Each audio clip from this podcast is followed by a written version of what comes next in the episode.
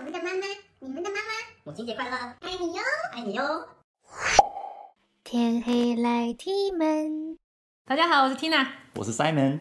今天我们来讲母亲节背后的真相。母亲节的真相其实是一段封印了百年的历史，咦，直到二零零三年大家才知道母亲节是怎么来的。那我们今天一起来捋一捋到底是怎么一回事。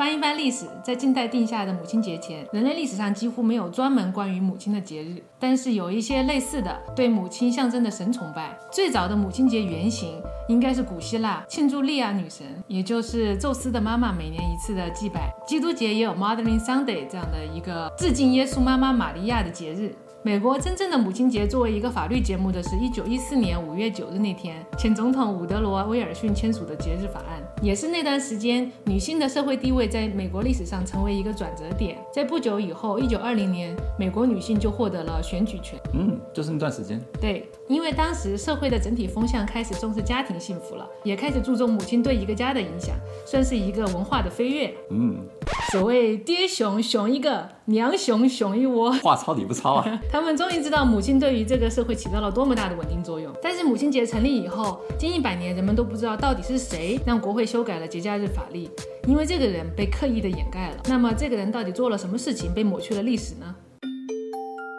这个女人叫做安娜·贾维斯，她的妈妈一共生了十一个孩子，啊结果只活了四个。当时那个年代的婴儿夭折率非常的高啊，呃，她的母亲呢，对贾维斯和她仅剩的兄弟姐妹都非常的呵护和疼爱的。当时的社会，女性一般都在家里相夫教子，而贾维斯的母亲是当年的女性少有的带着梦想和行动力的女人。你说说你的梦想。当时他其实已经是一个小有名气的社会活动家了，可能经历过自己多个孩子的夭折，他创办了一个公益社会组织，每天都奔走在改善卫生条件、降低婴儿死亡率的社会问题，甚至在美国南北战的时候，带领他的妇女成员为伤兵救死扶伤。他的母亲很早就有一个理想，就是希望社会能够承认一个母亲对家庭的价值，对一个国家以及人类社会的贡献，为他们的付出给予社会的尊重。当时他在社会上对女权做出了很大的影响力，但是在贾维斯四十一岁的时候，他的母亲就不幸逝世了，对贾维斯来说是一个致命的打击。很快。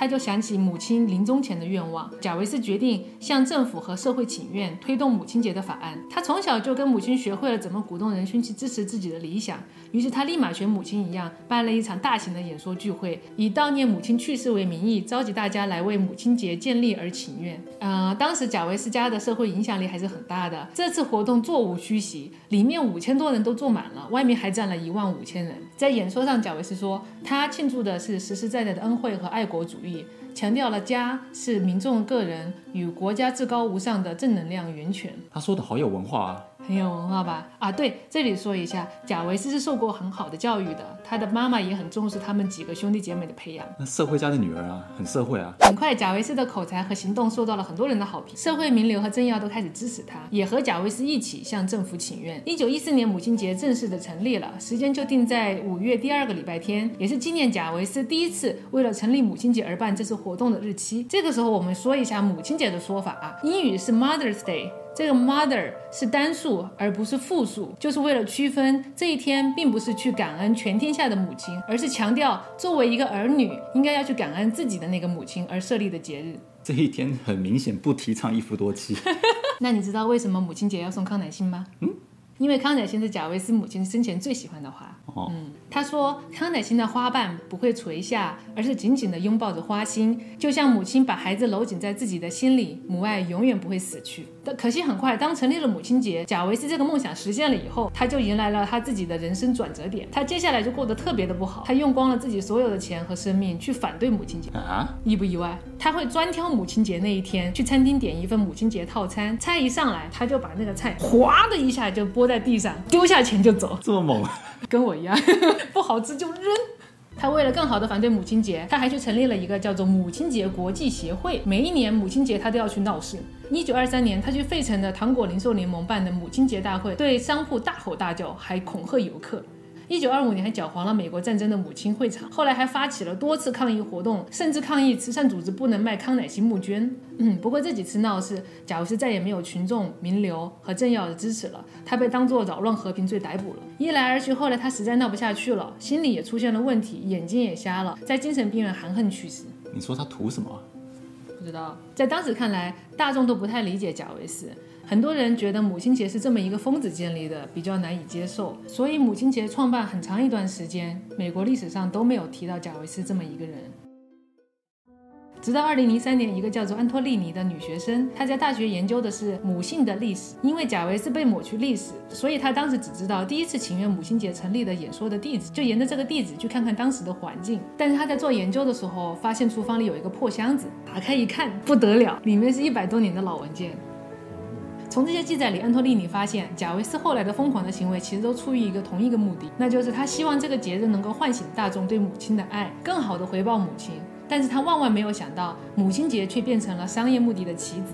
当贾维斯在推动母亲节成立、发表演说的时候，当时去了很多人嘛，我们知道，嗯，里面有一些商人啊。美国我们知道啊，民众的一年的消费经常集中在节假日，比如圣诞节、情人节呀、嗯，啊，这有个数据的啊，去年美国人在圣诞节准备礼物花的钱，人均九百四十二美元，情人节人均消费二百六十六元。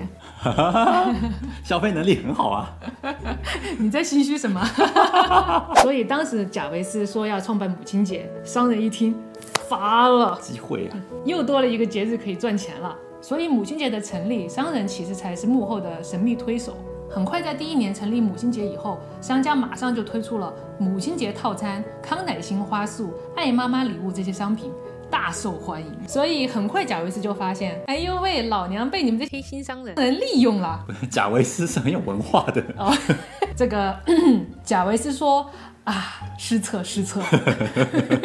嗯，贾维斯对这些用母亲节作为谎包装以后的商业行为深恶痛绝，他向法院提出诉讼，想拿回对节日的掌控权。但是当时连美国的第一夫人都用母亲节为理由慈善募捐，很多商界也因为母亲节赚了不少的钱。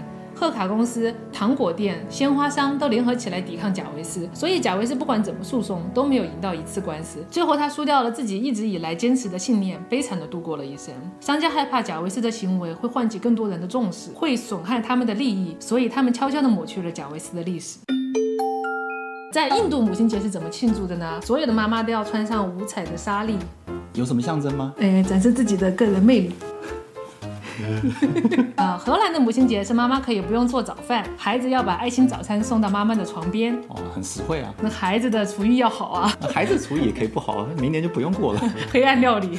呃，最值得说的是墨西哥的母亲节，哎，这是实打实的爱妈妈，全国都要休息，和妈妈一起吃午饭。据说这个午饭要吃五个小时。鸿门宴呢？啊，那个北韩，北韩也庆祝，北韩也庆祝。哎，对对对，二零一二年的时候成立的，他们的庆祝方式是阅兵。马上就母亲节了，你有什么安排吗？这个啊，本来想给咱妈包个大红包啊，啊，可是听到之前那个贾维斯的那个故事，觉得这样太太资本不太好，我今年还是别包红包好了。我觉得你妈妈会很着急。看了视频，当场把这手机砸烂了。那以后小朋友长大了，你觉得我们应该怎么跟你庆祝母亲节呢？你给我包红包吧。